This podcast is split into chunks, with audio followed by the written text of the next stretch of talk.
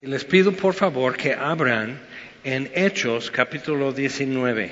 Vamos a estar en 1 Timoteo, pero necesitamos un poco de, de marco para poder ubicarnos bien y, y, apreciar mejor lo que se está haciendo. Entonces, Hechos 19 es, es como llegaron a Éfeso a empezar a, a predicar el Evangelio algo interesante que Pablo encontró en Éfeso eran discípulos, lo que se entendían como discípulos del camino, pero no sabían gran cosa. Apolos este, les había enseñado, pero les había enseñado de lo que Juan el Bautista había predicado. Entonces, todo lo de Jesús, el Mesías, crucifixión, resurrección, la venida del Espíritu Santo, no sabían, o sea, simplemente estaban como en espera de algo.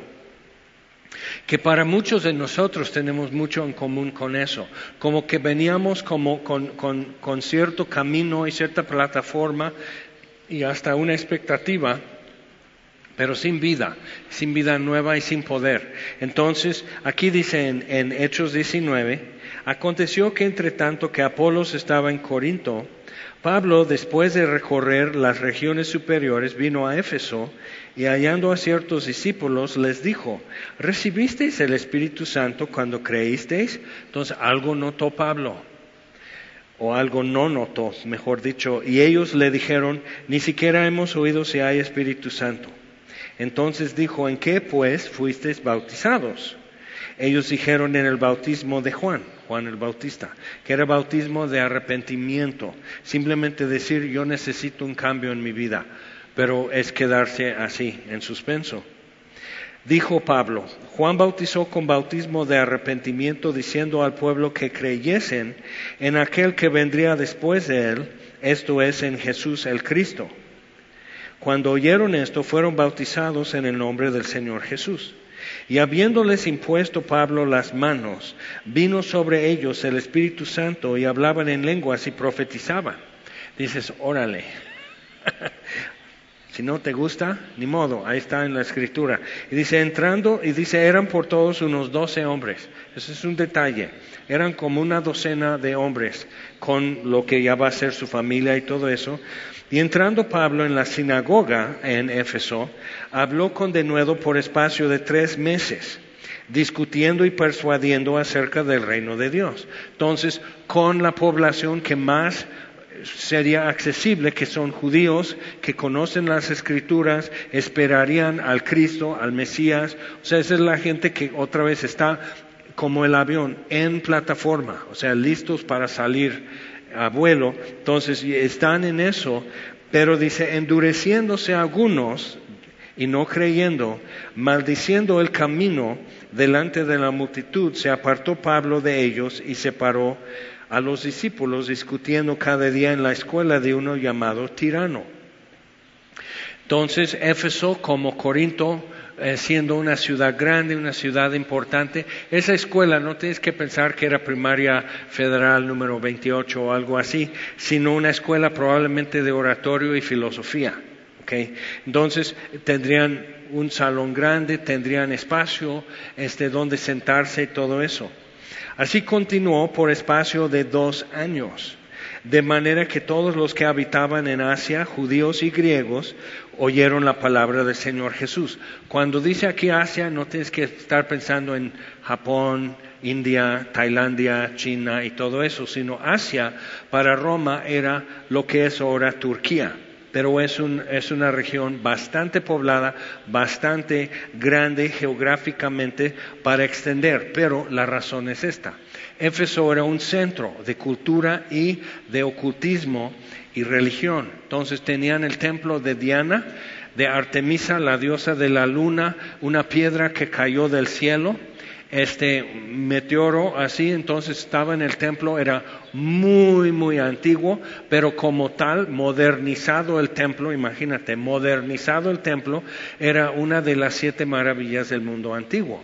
Ya todo greco-romano, todo modernizado para ellos entonces, pero era una cosa muy antigua. Y había en Éfeso también otra práctica de magia, eh, vamos a leer acerca de eso, y también otra forma de ocultismo que se llaman las letras o las siglas de Éfeso. entonces eran vinculados con, con diferentes poderes elementales en el cosmos. Como, como, por ejemplo algunos se acuerdan en los 70 de la banda Earth, Wind, Fire. Entonces podría ser una sigla está vinculada con fuego, con aire, con la tierra. Hubo un caso en las Olimpiadas eh, de aquel entonces, hacían lucha grecorromana.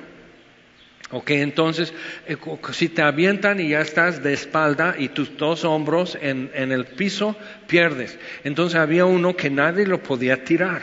Y por fin alguien se da cuenta que tiene un hilito en el tobillo. Entonces checan eso y te hay un cuadrito como escapulario con una sigla de Éfeso. Se lo quitan y ya lo tiran. ¿Ok? Entonces sí había algo en eso, la gente estaba como que no, pues esto es mejor que el agua de Tlacote si, si, si hace efecto. Entonces todo eso es Éfeso, famosísimo. Y los plateros en Éfeso tenían, este, hacían réplicas del templo para los peregrinos. Entonces iban allá. Tenían en el templo de Diana, tenían un prostíbulo con más de mil trabajadoras. Ok, entonces estamos hablando negocio muy fuerte. Y simplemente en un cambio hubo un año de muchas lluvias y el río no estaba en la costa. El río, que era como la carretera de todo el mundo para llegar a Éfeso, cambió su cuenca. O sea, hubo derrumbe aquí, derrumbe allá y ya el río no pasaba por Éfeso y fue abandonada la ciudad. Entonces, toda esa grandeza. Pero algo pasa ah, todavía en Éfeso cuando estaba Pablo. Vamos a leer, dice. Entonces extendió, o sea, fue el impacto de tal manera que toda la región ya estaba familiarizada con el Evangelio, con el anuncio acerca de Jesucristo. Y hacía Dios milagros extraordinarios. Es algo importante ver, como dice en Romanos 5, que donde abundó el pecado, sobreabundó la gracia. Entonces no nos tenemos que maravillar que donde sea un lugar tan entregado a poder sobrenatural y a ocultismo, que Dios haga maravillas extraordinarias. Entonces dice, de tal manera, o sea, eso no era común, era extraordinario, pero aún eso sucedía y dice, se llevaban a los enfermos los paños o delantales de su cuerpo, de Pablo, y enfermedades se iban de ellos y los espíritus malos salían. Eso es muy fuerte. Hoy es de moda para algunos, entonces mandas tu ofrenda y te mandan un paño con aceite así del río Jordán o algo.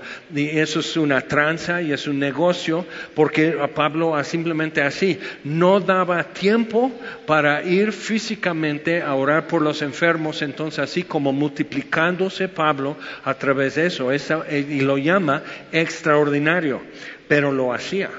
Okay, Dios está haciendo en Éfeso algo tremendo.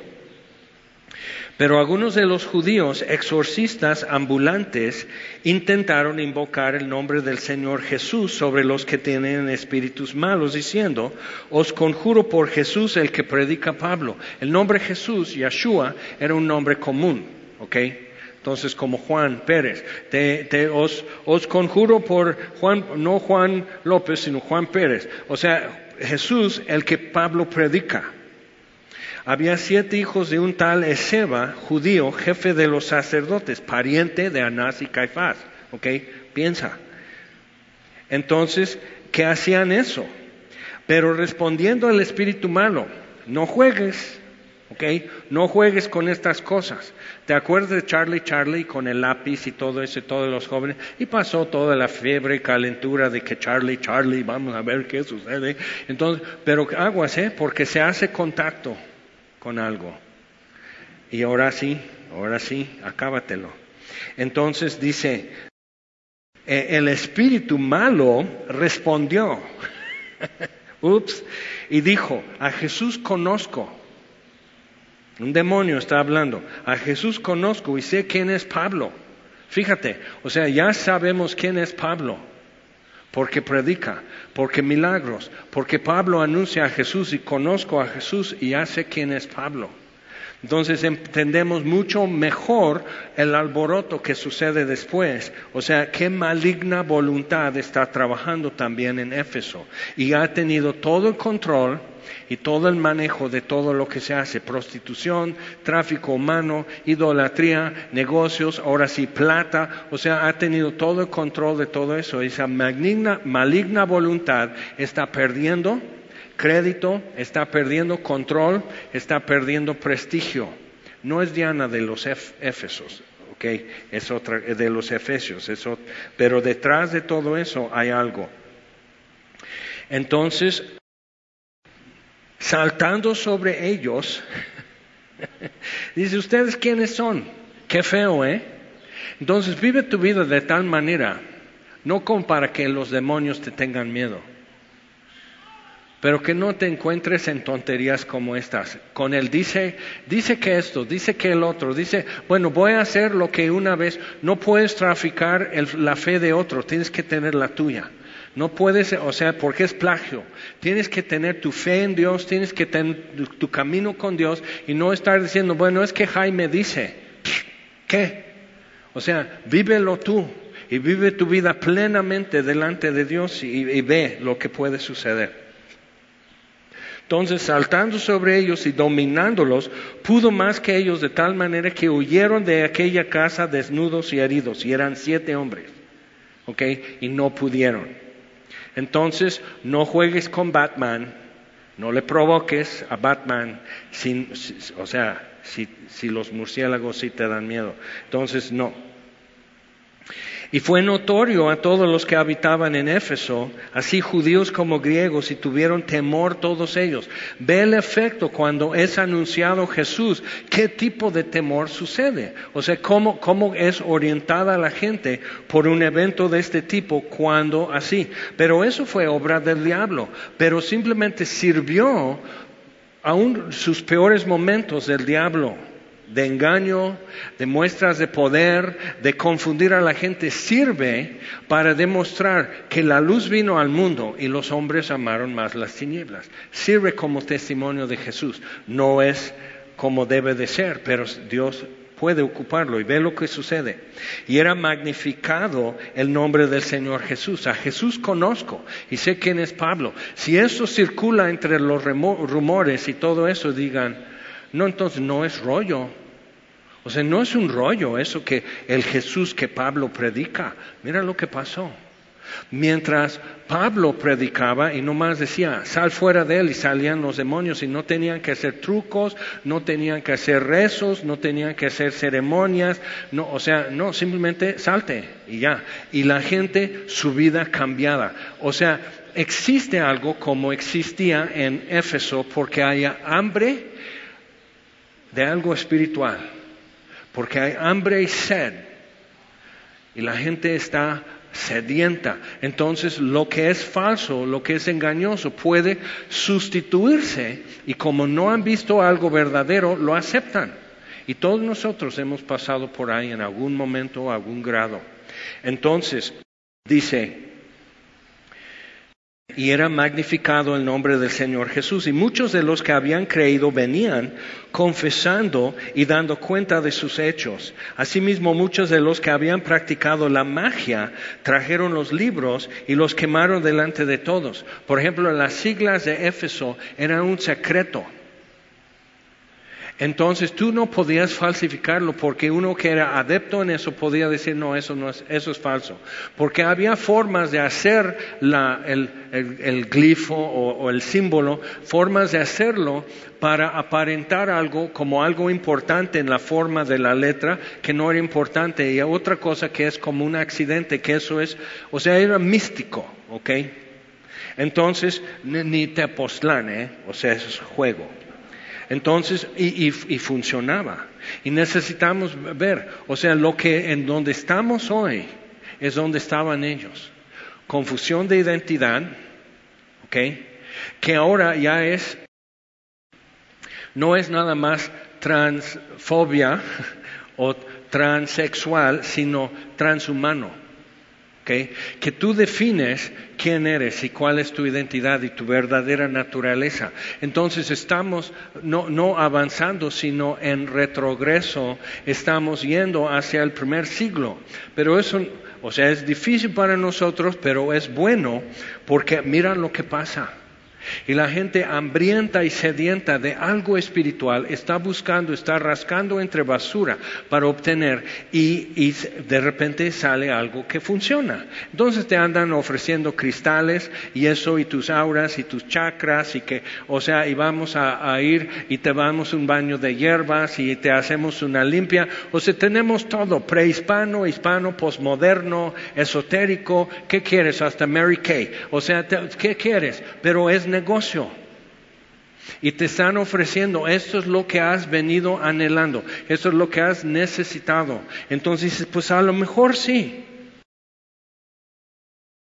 Entonces trajeron sus libros y los quemaron delante de todos. Eso valía mucho porque esos libros te decían cómo manejar estas cosas y funcionaba. Pero es interesante, no funcionaba bien porque entonces estos hombres, los hijos de Seba y otros, andaban como judíos. La gente buscando así a San Quilmas todos los remedios posibles. Entonces todo el poder que según estaba en Éfeso, al mismo tiempo no les curaba, pero les hacía sentir que les curaba. ¿Conoces a alguien así? Ok, entonces realmente no están tan lejos de nuestros tiempos. Entonces lo que vemos ahora con nosotros es neopaganismo. Otra vez manipular los poderes elementales del cosmos a nuestro favor y vivir tu mejor vida ahora y dominar el secreto y todo eso otra vez negocio. No te lo dicen, compra el libro y ya tú sabrás. Entonces, un negocio vendiendo secretos, eso es lo que significa esotérico, es oculto, es escondido y alguien tiene que soltarte la información. Entonces, es importante ver eso. Dice, y echa la cuenta de su precio, hallaron que era 50 mil piezas de plata. Y podríamos decir, no, pues vende el libro y luego das un diezmo. ¿no? Ya está santificado todo, todo, lo demás plata de lo que era el valor de estos libros, entonces ya está como santificado, como si Dios necesitara esa plata. ¿Okay? No, no quiero esto y no quiero que nadie lo use, no quiero que esto desaparezca. Ahora, algo que pasó, por ejemplo, en la academia es que el jueves eh, me invitaron, entonces yo hablé del Gadareno en Marcos capítulo 5 y de cómo, la pregunta era cómo llegó a estar como él llegó, este, que un día era un bebé y su mamá arrullándole, y su mamá no pensaba, este va a ser un endemoniado con 12 mil demonios y, o sea, esto va a ser terrible y va a ser el espanto de todo el, de todo el pueblo, o sea, ella no pensaba eso, pero entonces cómo llegó de, de un bebé a ser esto este monstruo. Ahora, algo importante con eso es que muchas veces mucha gente que vive como enfrentando peligro de muerte se está haciendo como de una devoción a la Santísima Muerte. Entonces vimos eso, simplemente en breve lo toqué. Simplemente esto, porque ve que aquí están doce mil demonios dentro de ese hombre y se arrodilla delante de Jesús y grita en dolor no me atormentes, Jesús, Hijo del Altísimo. Y le ruega a Jesús. Jesús le tiene que dar permiso. Entonces, si tú, si tú estás como sirviendo algo que a fin y a cabo tiene que venir a arrodillarse con Jesús y rogarle y gritar en dolor delante de Jesús por, por simplemente la gloria que un demonio ve en Jesús que tú y yo no podíamos ver, pero que ellos ven y literal es dolor para ellos y griten, no me atormentes. O sea, y tú estás mejor refugiándote en esto. ¿Por qué no de una vez a los pies de Jesús? Y dije, bueno, ya acabé. No, pues eso nomás fue 20 minutos, tenemos otros 20. Bueno, entonces vamos a seguir y vamos con Jairo y su hija y la mujer con flujo de sangre y todo eso. Bueno, una mujer estaba ahí en el auditorio. Eso es el auditorio, lo que escucharon de Quick, de los que no quieren estudiar Biblia. Y digo, ah, no. Entonces, pues ahí la pasamos súper bien. y van al auditorio porque es aire acondicionado y, uh, y un coyote Bien rico. Y pobrecitos, o sea, es mucho calor allá y están todo el día en aulas, están tomando apuntes, entonces refrescante es un descanso. Entonces ahí estuvimos, pero una no se durmió, porque al otro día, viernes, estuvo en el grupo de mujeres viendo creciendo. Y, se va, tengo algo importante que quiero platicar, pero este otro día, y sale. Luego entra, sí es importante, ¿eh? pero no hoy. Pues sí, quédate. No, otro día, y se sale, y por fin ya se queda y lo suelta. Santísima muerte, problemas en su vida, eh, eh, es ya abuelita, o sea, tienes que pensar, policía, o sea, tu marco de lo que es, bueno, un policía, no, es una mujer, ya ha tenido más que una pareja, sus hijos todos con problemas, ahora sus nietos, o sea, está viendo que la muerte se está asomando en su familia y esa devoción no le está así, bueno, para hacerte lo corto, entonces le explican y todo eso, pero entonces, ¿qué hago para salirme de eso? Tengo miedo de lo que me haga. ¿Ok? Entonces, pues vamos a orar y le explicaron, bueno, si eso quieres, entonces así. Entonces recibió al Señor Jesús como Señor y llora y llora y así. Libre, Éfeso. ¿Ok? Sucede todavía hoy. Entonces confesaban y, traían esto y se deshacían de esto, dando cuenta de sus hechos. Y dice versículo 20, así crecía y prevalecía poderosamente la palabra del Señor. Ok, entonces dos años y eso fue como un pico en eso. Después hay un alboroto y por horas están gritando en el centro en Éfeso, en el teatro, que es como un estadio grande, y están gritando, grandes Diana de los Efesios. Entonces, es muy fuerte esto y mucho jaloneo. Ok, ahora vamos a pasar a capítulo 20 Pablo va por Macedonia y Grecia y todo eso, pero quiere ir a Jerusalén, entonces visita, pasa a Corinto, entonces entiendes los porqués entre primera y segunda a Corintios y Pablo yendo y viniendo y todo. Ahora llegamos a capítulo 20, versículo 17. Dice, enviando pues desde Mileto a Éfeso, que no estaba en la costa, hizo llamar a los ancianos de la iglesia. Y hay una razón que estamos viendo esto. Cuando vinieron a él les dijo, vosotros sabéis cómo me he comportado entre vosotros todo el tiempo, desde el primer día que entré en Asia, sirviendo al Señor con toda humildad y con muchas lágrimas y pruebas que me han venido por las acechanzas de los judíos. Y como nada que fuese útil he rehuido anunciaros y enseñaros públicamente por las casas, testificando a judíos y gentiles acerca del arrepentimiento para con Dios. Es interesante, hoy ya no tenemos que hablar de eso. ¿Te das cuenta?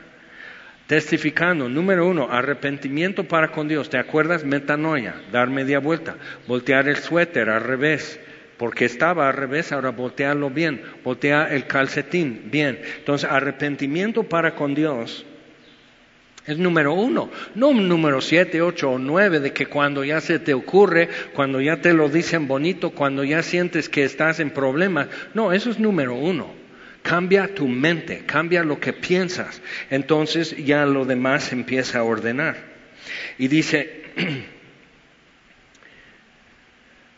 y de la fe en nuestro Señor Jesucristo. Ahora he aquí, ligado yo en espíritu, voy a Jerusalén sin saber lo que allá me ha de acontecer, salvo que el Espíritu Santo por todas las ciudades me da testimonio, diciendo que me esperan prisiones y tribulaciones. y persistía. Pero de ninguna cosa hago caso Ahora ve, eso es lo que Pablo plantó en Éfeso durante dos años. Eso es lo que, esa es la semilla que sembró en estos hombres y en toda, que ya era muy numerosa y muy establecida cuando él escribe a Timoteo. ¿Ok? Y a eso tenemos que llegar. Pero ninguna, de ninguna cosa hago caso, ni estimo preciosa mi vida para mí mismo, con tal que acabe mi carrera con gozo y el ministerio que recibí del Señor Jesús para dar testimonio del Evangelio de la gracia de Dios. Esto es lo que hago. No hago caso de los obstáculos, de los impedimentos, de dificultades, de los trozos de mi vida que se han quedado en el camino, porque si es difícil y si es exigente. Versículo 25. Y ahora, he aquí, yo sé que de ninguno de vosotros entre quienes he pasado predicando el reino de Dios, verá más mi rostro. Pablo por alguna razón sabía que ya no regresaba aquí con ellos. Por tanto, yo os protesto en el día de hoy que estoy limpio de la sangre de todos, porque no he rehuido anunciaros todo el consejo de Dios. Pues eso es importante para entender mejor lo que vamos a ver en Timoteo. Por tanto, mirad por vosotros y por todo el rebaño que el Espíritu Santo os ha puesto por obispos para apacentar la iglesia del Señor, la cual Él ganó por su propia sangre. O sea, pone en alto eso. Es la iglesia, es el rebaño que el Espíritu Santo os ha puesto por obispo. Ahora, obispo viene de la palabra en griego episcopos, que es epi, que es sobre, y scopos, que es mirar, como telescopio. Entonces, episcopos es para nosotros la palabra más cercana y más directa es supervisor. Están supervisando el rebaño que es la iglesia, es la asamblea, no son obispos cuidando edificios, sino cuidando un rebaño que es la iglesia o la asamblea del Señor, la cual Él ganó, el Señor ganó por su propia sangre, el Espíritu Santo les puso a supervisar el rebaño. Porque yo sé que después de mi partida, chequen eso, si tú fueras uno de esos hombres, dirías, como los doce, cuando Jesús dice, uno de ustedes me va a entregar. Entonces, yo sé que después de mi partida entrarán en medio de vosotros lobos rapaces que no perdonarán al rebaño, y de vosotros mismos se levantarán hombres que hablen cosas perversas para arrastrar tras sí a los discípulos. Bueno, bienvenido a la iglesia del siglo XXI y siglo XX y siglo XIX y siglo XVIII. O sea, esa contienda ha sido durante toda la historia de la iglesia. ¿Por qué? Pues ya lo vimos en, en capítulo 19. Porque nos ha rescatado en Colosenses, Pablo dice que les ha trasladado de, la potestad de las tinieblas al reino, al reino de su amado Hijo en que tenemos perdón de pecados y redención en su sangre. Entonces, obviamente eh, hay un pleito y el pleito es entre el diablo y Dios y nosotros simplemente pasamos ahí por, por estar presentes. Pero hay que entender eso y por eso es muy aguerrido y por eso es, es el intento. Es, y cada atentado es para desfigurar o borrar la imagen de Dios. Entonces es importante cuando vemos ya en nuestros tiempos el lenguaje dice que es inclusivo pero que realmente excluye, que es lenguaje este, de, de, de ideología de género que realmente es perder totalmente género. O sea, ya no haya distinción. Entonces, y es una perversión de lo que Pablo enseña eh, a, los efesios y a los colosenses, que en Cristo no hay ni varón ni mujer, ni esclavo ni libre, ni bárbaro ni escita, ni judío ni griego, o sea, todas las distinciones de clase, cultura, hombre, mujer, todo eso en Cristo, todos tienen mismo rango, mismo acceso a la gracia de Dios. Eso es el contexto. Todos son herederos en Cristo. Entonces, eso, y ahora ya no. Y ya está infectando iglesias, esa mentalidad. Y pronto verás, pero aquí no. ¿Se acuerdan cuando Jesús en capítulo 10 de Juan dice, yo soy el buen pastor? Entonces habla de las ovejas, habla de la voz del pastor, yo soy el buen pastor. También dice, yo soy la puerta de las ovejas. Ahora, lo que esto es, es que los pastores en el monte harían algún tipo de cerca para que en la noche se queden ahí todas las ovejas, porque es noche. Entonces se acuesta en la puerta de esa cerca, improvisada o ya hecha en la montaña, pero es para que no se dispersen y que no entre algo a robarse una oveja. Entonces se acuesta en la puerta el pastor. Y Jesús dice, yo soy la puerta de las ovejas, el que por mí entrare será salvo. Entonces ellos escuchando eso, sin toda la explicación que yo acabo de dar, ellos así lo entendían. Entonces Pablo está diciendo aquí otra vez eso. Dice, mirad por vosotros, Cuide, cuídase, cuídese cada uno de ustedes y cuiden también el rebaño.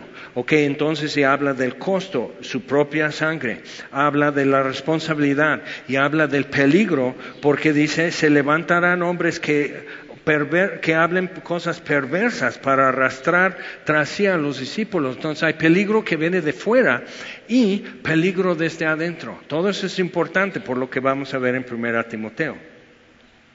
Por tanto, velad, acordándoos que por tres años, dos años, si sucede lo de, del endemoniado,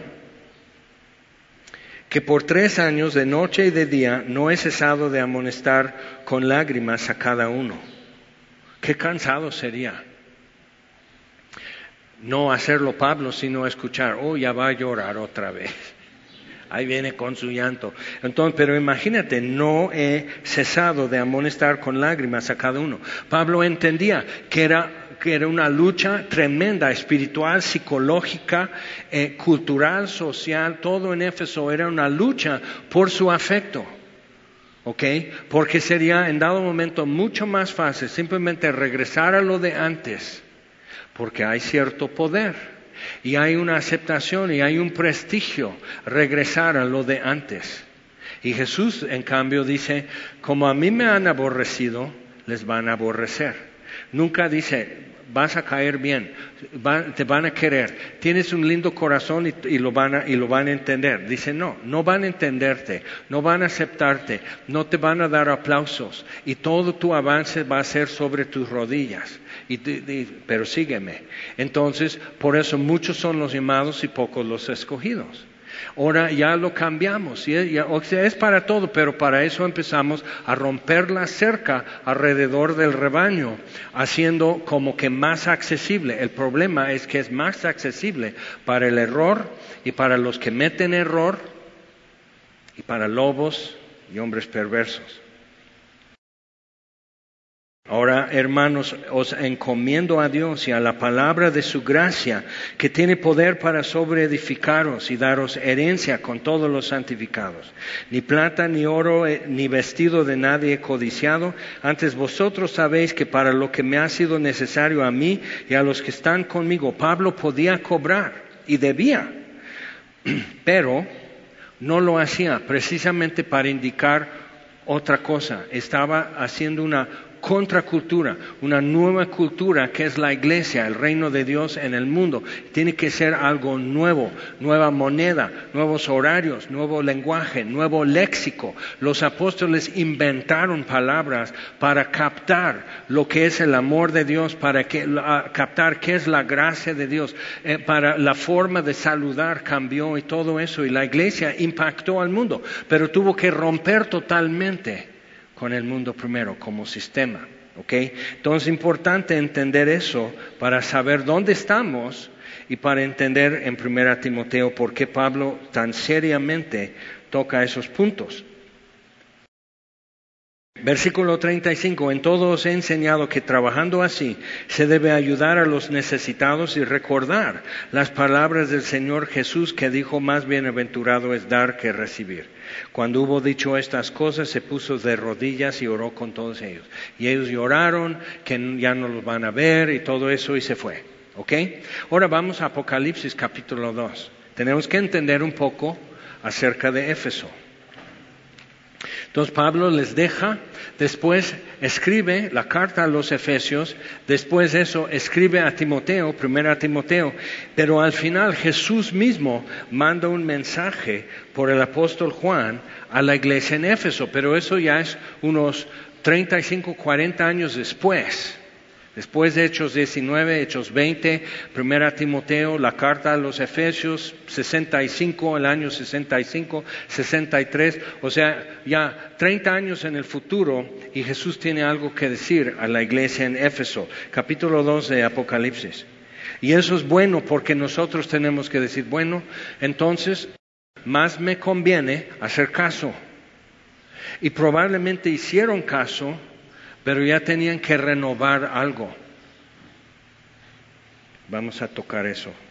Dice, escribe al ángel de la iglesia en Éfeso, el que tiene las siete estrellas en su diestra, que eran los mensajeros de las iglesias, el que anda en medio de los siete candeleros, que son las siete iglesias, Éfeso era una de las ciudades, dice esto, yo conozco tus obras y tu arduo trabajo y paciencia, y que no puedes soportar a los malos y has probado a los que dicen ser apóstoles y no lo son, y los has hallado mentirosos. Y has sufrido y has tenido paciencia y has trabajado arduamente por amor de mi nombre y no has desmayado.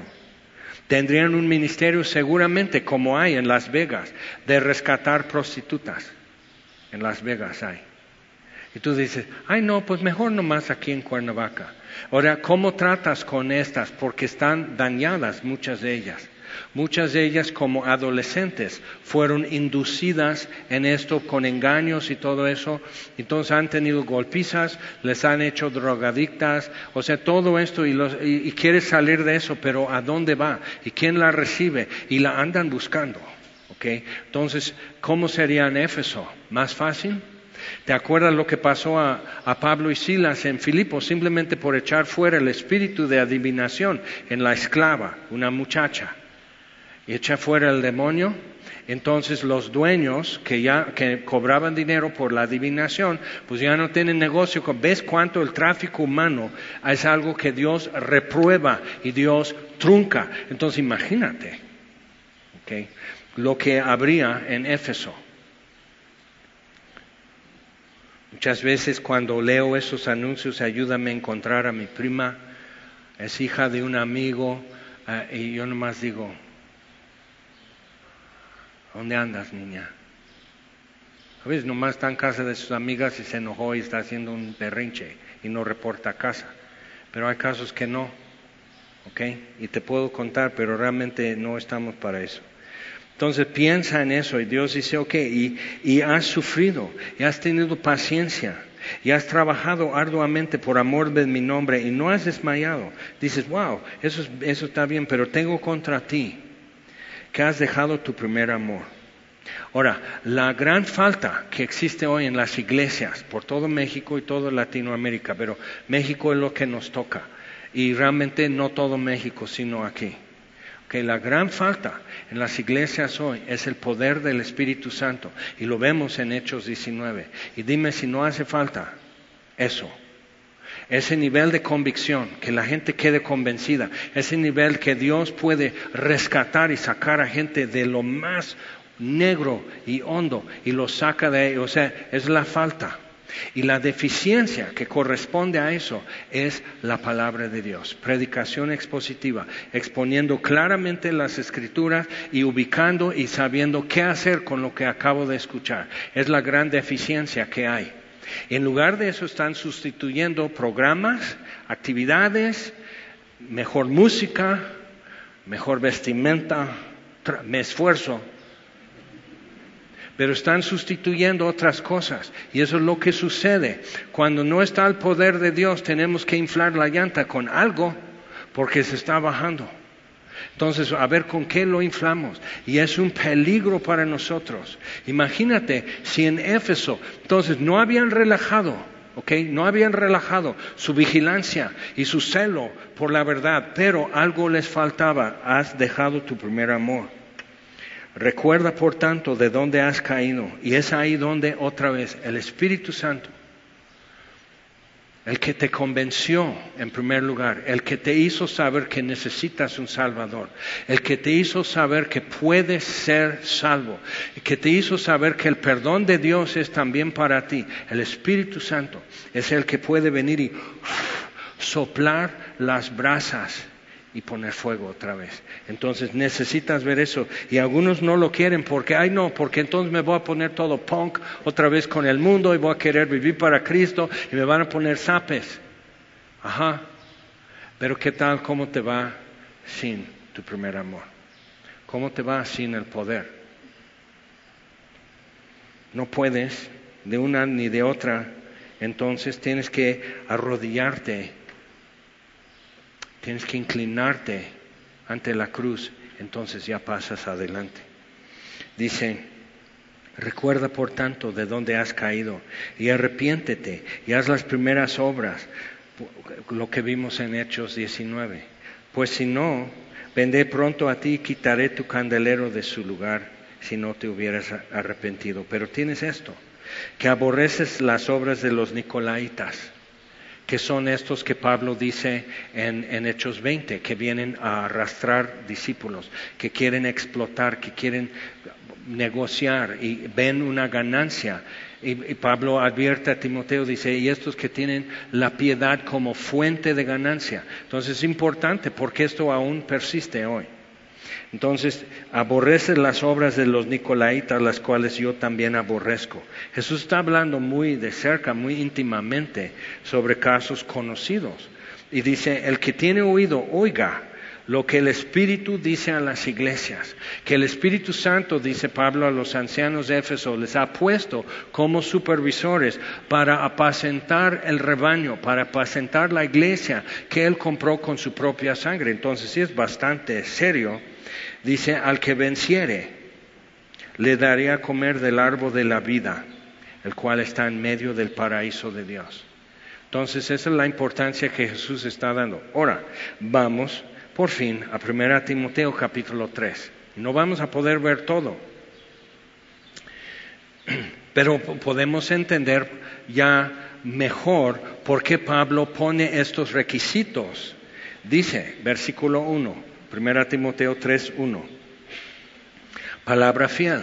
Es una de las palabras fieles y hay diferentes momentos en las cartas de 1 y 2 Timoteo y Tito y vale la pena ver eso simplemente ya sacarlos y ponerlos en una lista, pero palabra fiel, eso, te fortalece saber.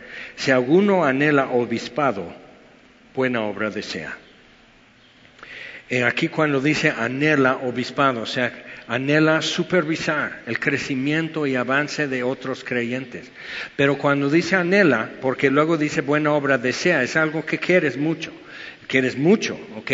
Pero que alguien anhela obispado, la palabra ahí es como que estirarse para poder obtener algo, estirarse así.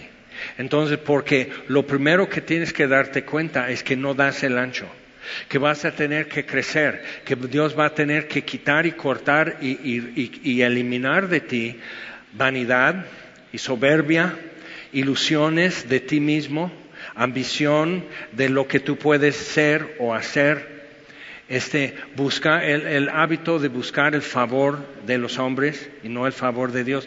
Y Dios va a tener que cortar y trozar y quitar cosas. Pero eso es muy bueno. ¿Por qué? Porque estás mejor. Como Pablo dice, acuérdense estos tres años en Éfeso, acuérdense. Pablo no tiene que pedir disculpas ni bajar la mirada. Dice, yo les he demostrado y les he enseñado con lágrimas. Entonces acuérdense de eso. Pablo no tiene vergüenza. Y ves que dice a Timoteo. Entonces procura con diligencia presentarte a Dios como un obrero que no tiene de qué avergonzarse, que usa bien la palabra de Dios. ¿Okay? Eso es importante ver. Entonces Pablo dice, así, como obrero que sabe usar su herramienta. ¿Ok? Entonces dice, eso es bueno, pero, y siempre ese pero pero es necesario que el obispo, que el supervisor del crecimiento y avance de otros creyentes sea irreprensible. Entonces pones tu dedo en el renglón y dices, no, pues chale. ¿Ok? Pero aquí Pablo está diciendo, esto es posible y es noble y es bueno llegar a eso. Irreprensible, no quiere decir perfecto, irreprensible marido de una sola mujer. Y tú dices, no, pues claro, pero para ellos no era claro, porque civilmente casado con civil, varias actas de nacimiento era una posibilidad. Y en, cierto, en cierta clase social, pudiendo más, tenían más esposas. Entonces, porque eran conexiones, se casaban no por amor, se casaban por la palanca que obtenían. Entonces, pues te casas ahora y te casas ahora, ya perteneces a la, gente más patrocinadora en Roma o Corinto o Éfeso. Entonces, y esos suelen tener más nivel de preparación y educación, ¿ok? Oratorio, administración. Entonces, Pablo está diciendo, de, de donde tú vas a tomar los que como que se destacan, cuidado Timoteo. Porque si es marido de más que una mujer, ya está comprometido, ¿eh? ya está su tiempo, ya está vendido su tiempo, su agenda está llena, porque ¿cómo va a poder sacar adelante su familia con este, con este nivel de compromiso? Entonces no puede dar un discipulado de navegantes o algo así, porque no, no, no, no tiene tiempo libre. Y ya tiene no una, sino varias, diciendo, oye, así, y hay una gotera, y hay esto, y el coche, y el perro vomitó aquí, y el niño está reprobando. Entonces imagínate, ya multiplica eso, nomás por dos. Entonces, no, ya está ocupado. Y es alguien que no ha tenido un corazón sencillo, sino doble ánimo. Entonces se ha caracterizado por eso. Si tú tomas apuntes, apunta esta frase. Carácter es destino. Carácter es destino. ¿Ok? Los abogados tienen una frase parecida que va por otro lado, pero tiene algo que ver, que forma es fondo. La, forma, lo que tú ves, la forma de algo, te dice realmente hacia dónde va la cosa. Entonces, forma es fondo. Pero aquí podemos decir carácter es destino. Entonces, Pablo está diciendo a Timoteo, carácter, Timoteo, es destino. Y si tú ves estos rasgos de carácter, va para esto. Un ejemplo. Si quieres saber si alguien no recibe este consejo, es sabio su propia opinión, ¿ok? Este no admite un error, simplemente sigue derecho, pero dirías de esa, la, persona que fue así, dirías, no, así, yo dije, no, este chaparro, este gordo, no, cómo no, pobrecito, y tan agradecido. Entonces yo aprendí una cosa, algunos se acuerdan de una bodeguita de metal que tenemos aquí de lámina, ¿sí se acuerdan? Hace tiempo que, gracias a Dios, lo quitamos.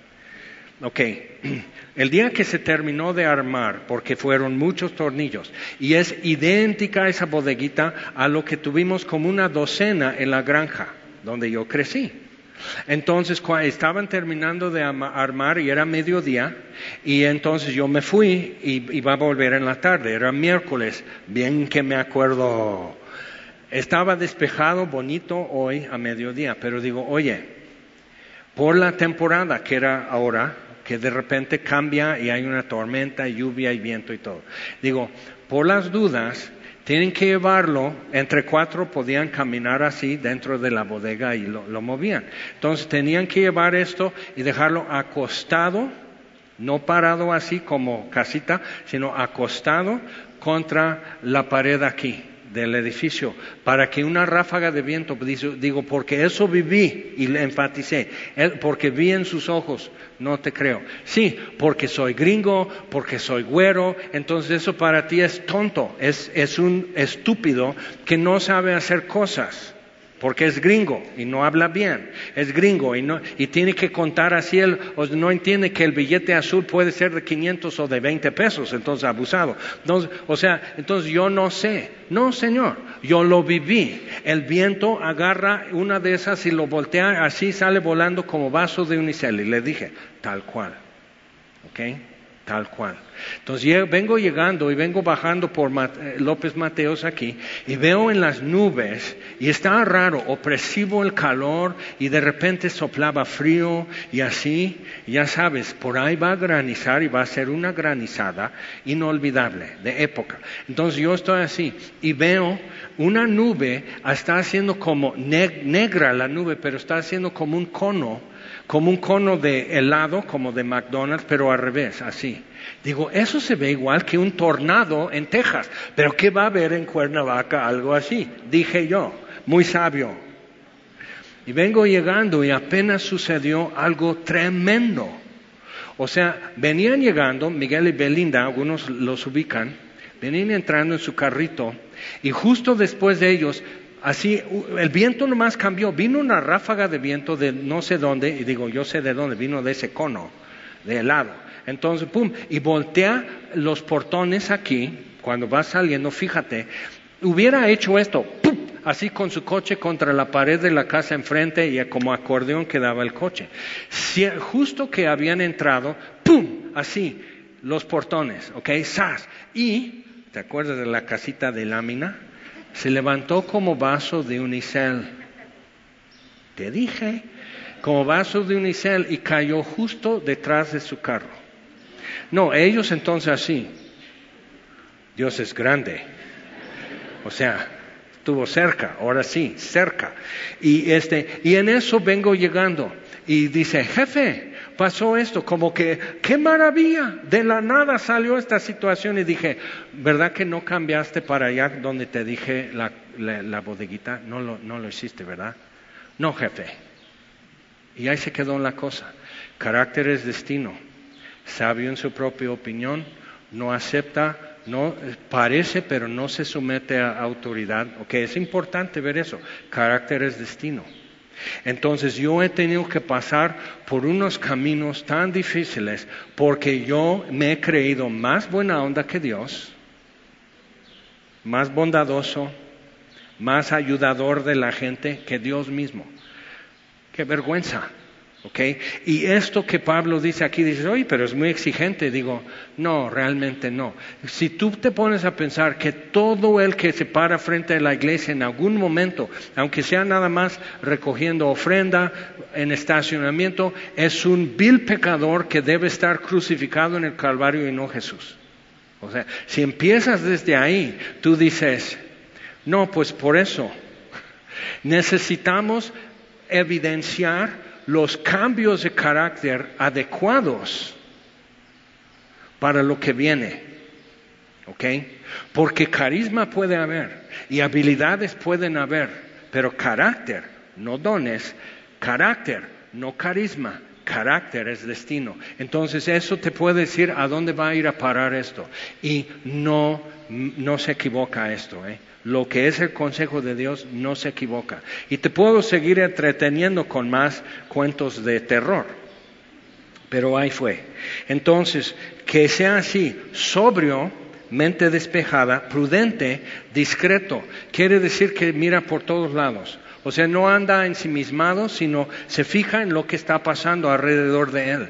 Entonces, cuando yo estoy viendo, por eso han salido tan buenos los estacionamientos, los que sirven un buen en estacionamiento salen tan buenos para otros ministerios. ¿Por qué? Porque abusados, son más abusados se fijan, se voltean a ver, o sea, todo eso, entonces les es una capacitación y tiene que aguantar que alguien les sube la ventana y les deja hablando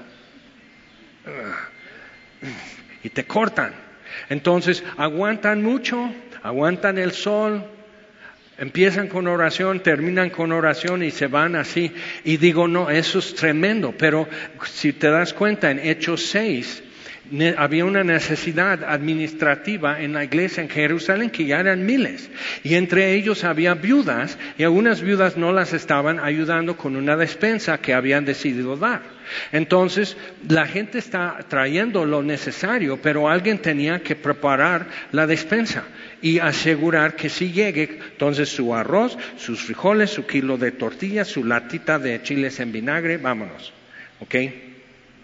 Entonces los apóstoles les dicen, no tenemos tiempo para más, pero escojan ustedes siete hombres que sean así, que buena reputación, que buen testimonio con los de afuera, porque muchos ganan cierta buena opinión dentro de, dentro de la iglesia, pero en sus negocios, en su vida fuera de la iglesia, no tienen reputación. Eso es importante, porque otra vez, carácter es destino. Entonces, alguien que es así no tiene el carácter, no tiene un destino en servicio en la iglesia. Entonces, son pruebas que se ponen. Y obviamente el tema es muy amplio y no podemos ver todo hoy. Pero entonces, eh, dice, hombres llenos del Espíritu Santo para preparar despensas de, para las viudas, para su comidita de cada día. Llenos del Espíritu, ¿para qué? Ahora, una de las cosas que sucede con la gente hoy es que sí hay mucha hambre de algo sobrenatural, de algo espiritual. Hay hambre y sed de eso. Pero como estamos ofreciendo siempre un buen sustituto, y como lo ofrecemos, porque también allá y acá lo están haciendo, entonces ofrecemos esto. Pero la gente no está quedando satisfecha. Y lo que pasa es que cualquier payaso les puede ofrecer un dulce y les lleva. ¿Ok? ¿Por qué? Porque están sedientos, están hambrientos. Ok, entonces es importante entender eso. Entonces, llenos del Espíritu, hasta los que despachan el alimento para las viudas, llenos del Espíritu los estacionamientos, llenos del Espíritu los músicos, más les vale, llenos del Espíritu los anfitriones, los que reciben a tus niños, los que enseñan a tus niños, llenos del Espíritu todos. ¿Por qué? Porque un hombre satisfecho no va a explotar a nadie. Un hombre que en verdad eh, sabe de dónde vino la plenitud en su vida, teme a Dios. Entonces aquel de la bodeguita, que en paz descansa en la bodega, Siempre hablaba del temor de Dios. Y me fui con la cinta. Entonces mejor puse peso en lo que decía y no en lo que hacía. Tu carácter no es lo que dices y carácter es destino. Ok, entonces sí estamos como que, y dices, no inventes. No estoy inventando, muchos aquí nomás están así. De, de cerca observaron todo el proceso. Ok, entonces dice, apto para enseñar, hospedador, decoroso, sabe portarse en diversas situaciones y a veces son penosas o complicadas, pero decoroso, no dado al vino, que no es una muleta para él el vino, porque tiene plenitud. Está satisfecho en Dios y no necesita buscar en otro lado y nada va a nublar su juicio. No pendenciero, no es pleitista, con todo lo que eso trae. No codicioso de ganancias honestas. Otro chavo, tengo toda una colección de mis equivocaciones. Otro chavo, le dije, aguas porque veo que te regalan cosas. Buenas cosas, aguas. Porque al rato vas a tener que exhortar quizás a alguien, pero ya no lo vas a hacer porque te regalaron esto o aquello. ¿Ok? Empezó a acercar y una vez ya por fin un carro, ¿ok? Ya no estaba aquí, porque entonces yo diría, ¿qué onda contigo?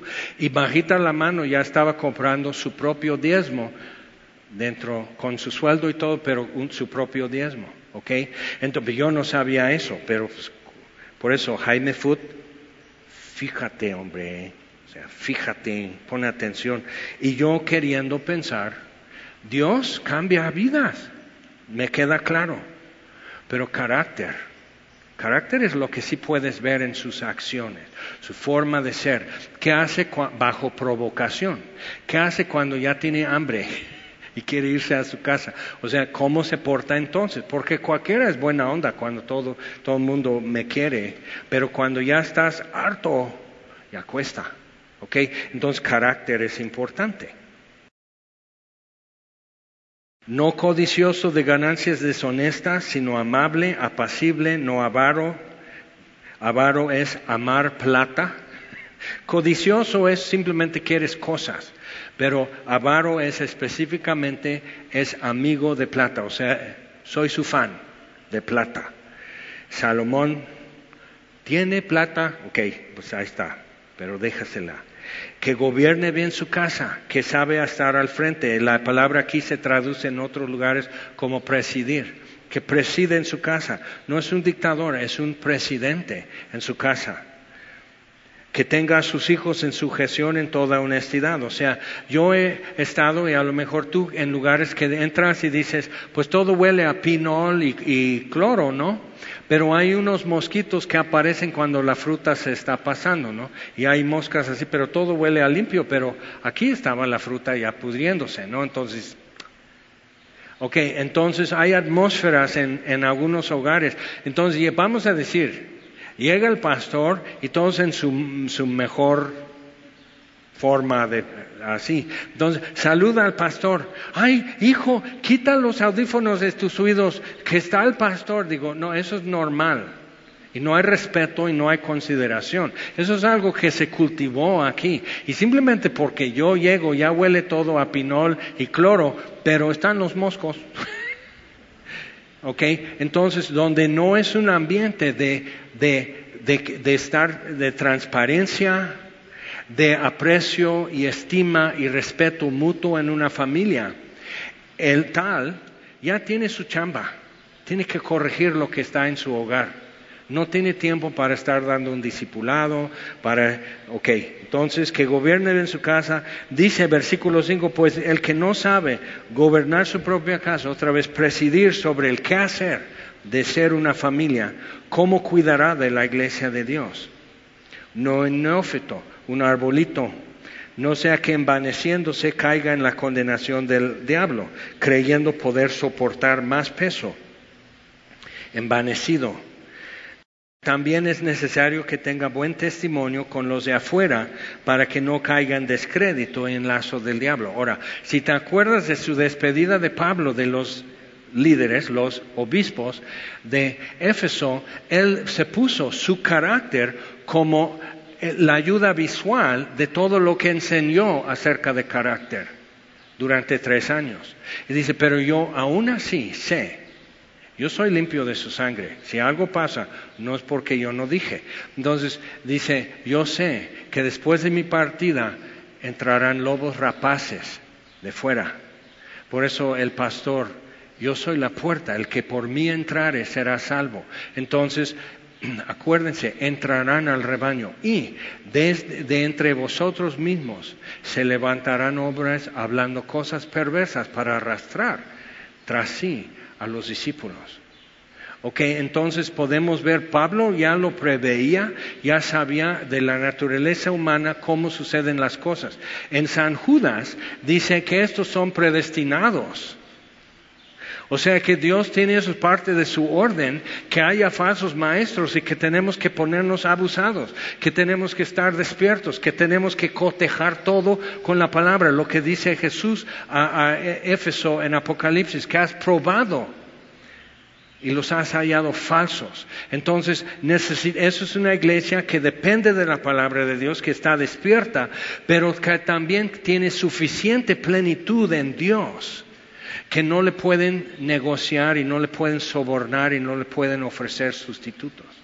Eso es una iglesia sana. Entonces lo que Pablo le decía a Timoteo es, Timoteo, tú tienes que encargarte que esto sea la norma que van a estar mirando. Y lo hizo porque tres décadas después Jesús dice, eras así y has sido así. Entonces Timoteo cumplió.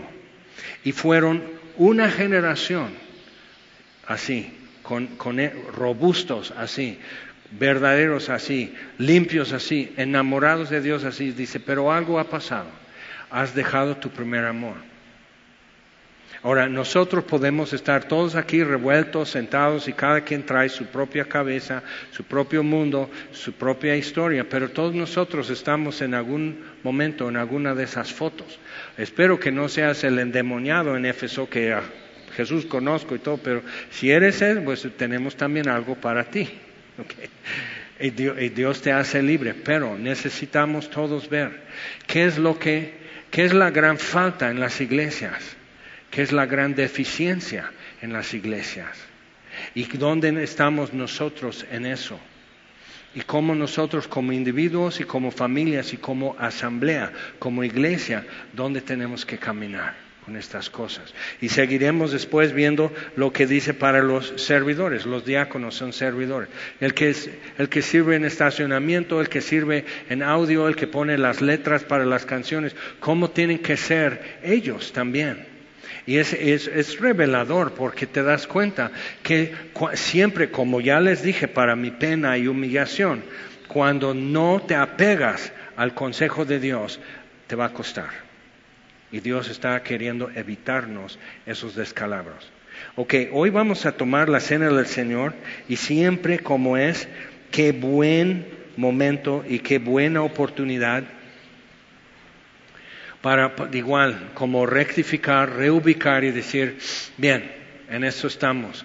Alguno necesita volver a su primer amor, recordar de dónde ha caído y volver a hacer las primeras cosas.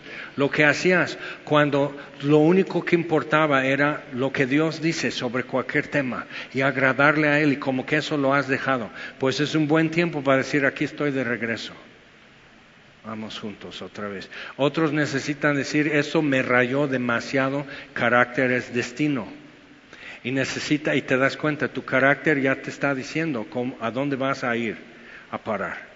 Y necesitas entonces, para cambiar eso, el punto final, necesitas hacer cambios desde hoy en donde estás carácter es destino. Entonces, sobre todas estas cosas y decir, yo no soy irreprensible, pero yo sí quiero decirle a la gente cómo salir adelante con Jesús y yo, yo ando tropezando en mis propias agujetas y no traigo los zapatos bien puestos y ya quiero correr. Entonces, todos nosotros podemos decir, bien, pero lo que lo hace de valor, lo que lo hace hermoso, es esto que Jesús en la noche que fue entregado, o sea, ya de qué comportamientos, que tu calificación, que tu carácter, que tu historial y todo eso, sí, sí, sí, sí, sí, sí. Pero ellos no tenían. Pedro y los apóstoles no tenían historial, no tenían rangos, no tenían logros, todo estaba por delante. Jesús en la noche que fue entregado tomó pan y lo partió y lo dio a sus discípulos y dijo, coman esto, es mi cuerpo entregado por ustedes. Es demasiado sencillo y directo y volvamos al Calvario. Y asimismo, habiendo cenado, tomó la copa y dijo, esta es la sangre del nuevo pacto que yo derramaré. Beban todos. Otras volvemos a esto. Y el pan es uno, aunque somos muchos. Y hay que discernir el cuerpo de Cristo, que es la iglesia. Y la copa es el precio. ¿Cuánto cuesta amar a alguien como yo? necesitamos volver a eso y ver el precio fue pagado. Así cuesta y así pagó. Con su propia sangre, la iglesia. Y la iglesia es su cuerpo. Entonces cuando tomas esto puedes decir, yo soy parte de esto. Eso es el llamado. Llamados a ser de Cristo. Romanos capítulo 1. Entonces eso podemos hacer y Dios considera que está, eso es algo que tú puedes poner tu mano y estar viviendo. Y si lo demás se te hace complicado o muy lejano, esto no. Puedes tomar esto en tus manos y en tu momento puedes comer el pan, beber la copa, porque todas las veces que comemos este pan, bebemos esta copa, la muerte del Señor anunciamos hasta que Él venga. Y por eso estamos aquí, por eso es la iglesia, porque Él murió, porque Él resucitó y porque Él viene otra vez por nosotros. Por eso somos iglesia y nos reunimos en el nombre de Jesús. Oramos. Señor, te damos gracias por tu palabra y gracias por amarnos de tal manera que has dado a tu Hijo unigénito para que todo aquel que crea en Él no se pierda, mas tenga vida eterna. Y si siendo enemigos fuimos reconciliados, mucho más ahora, siendo reconciliados, seremos salvos de la ira. ¿Cuánto tenemos que valorar? ¿Qué es la cuenta que haremos ante ti de gratitud y de asombro por tu amor y tu perdón? Y una iglesia agradecida, una iglesia asombrada por tu perdón y tu amor puede ver tu gloria. Y queremos ver tu gloria, Señor. Queremos ver cómo haces entre nosotros, redimidos, salvos, pecadores, fracasos y todo lo demás, Señor, pero nos salvaste. Y queremos ver qué haces con nosotros, qué haces con gente así. Entonces, Señor, enséñanos más en tu palabra, te pedimos. Aquí estamos para invocar tu nombre y glorificarte en el nombre de Jesús. Amén.